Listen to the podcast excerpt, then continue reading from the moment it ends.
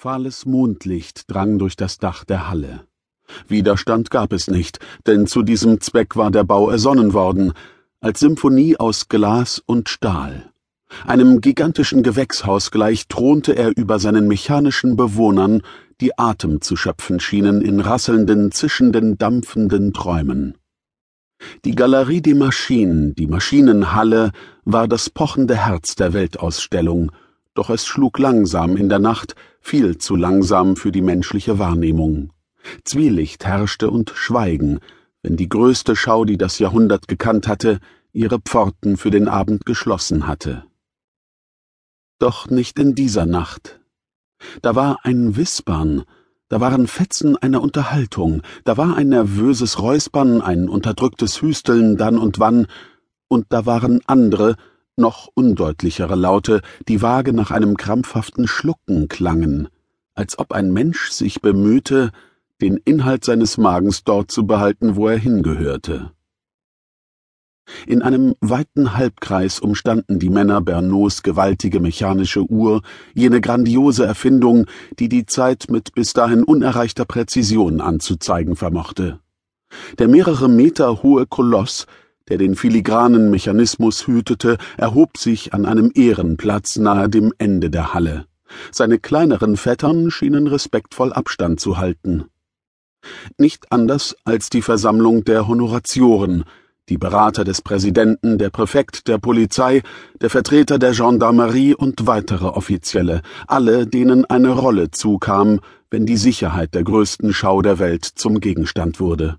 Sie alle hielten Abstand, die Köpfe geneigt, die Zylinderhüte in den Händen, hielten Abstand nicht allein vom klobigen Körper der Bernauschen Uhr, sondern selbst von dessen Umriss, den das Licht des Mondes auf das Pflaster malte.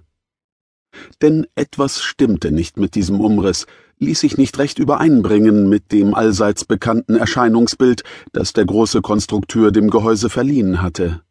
Zwei Ausbuchtungen ragten über die Haube hinweg, Ausbuchtungen, die es nicht hätte geben dürfen und die von den Körpern zweier Männer stammten, durchbohrt von den gut daumendicken Zeigern.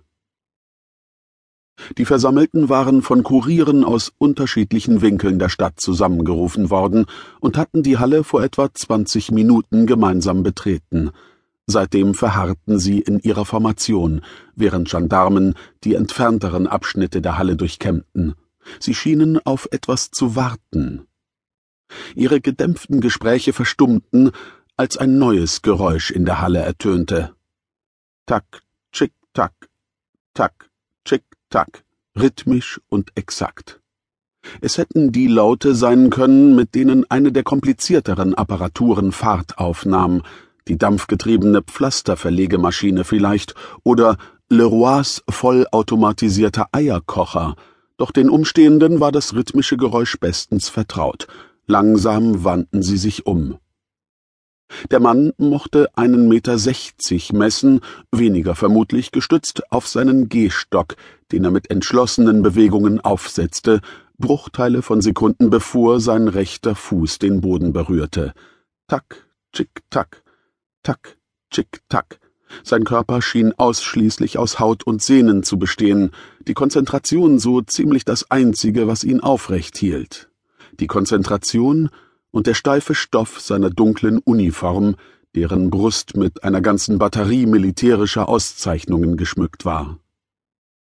Einen Atemzug lang nahm er die grauenhaft veränderte Uhrenapparatur in den Blick. Ohne zu blinzeln und scheinbar ohne die Umstehenden wahrzunehmen, schweigend, um dann doch zu den Versammelten zu sehen, die einer um den anderen die Augen niederschlugen. General Philippe Oberlin stand seit Napoleons Zeiten im Dienste des französischen Staates, seit den Zeiten des ersten Kaisers Napoleon wohlgemerkt.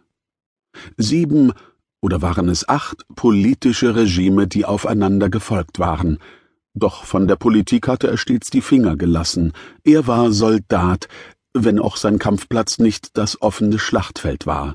Noch immer, mit weit über neunzig, war er der Mann, in dessen gichtgekrümmten Fingern die Fäden im gewaltigen Apparat des Deuxième Bureau zusammenliefen. Im militärischen Geheimdienst der Franz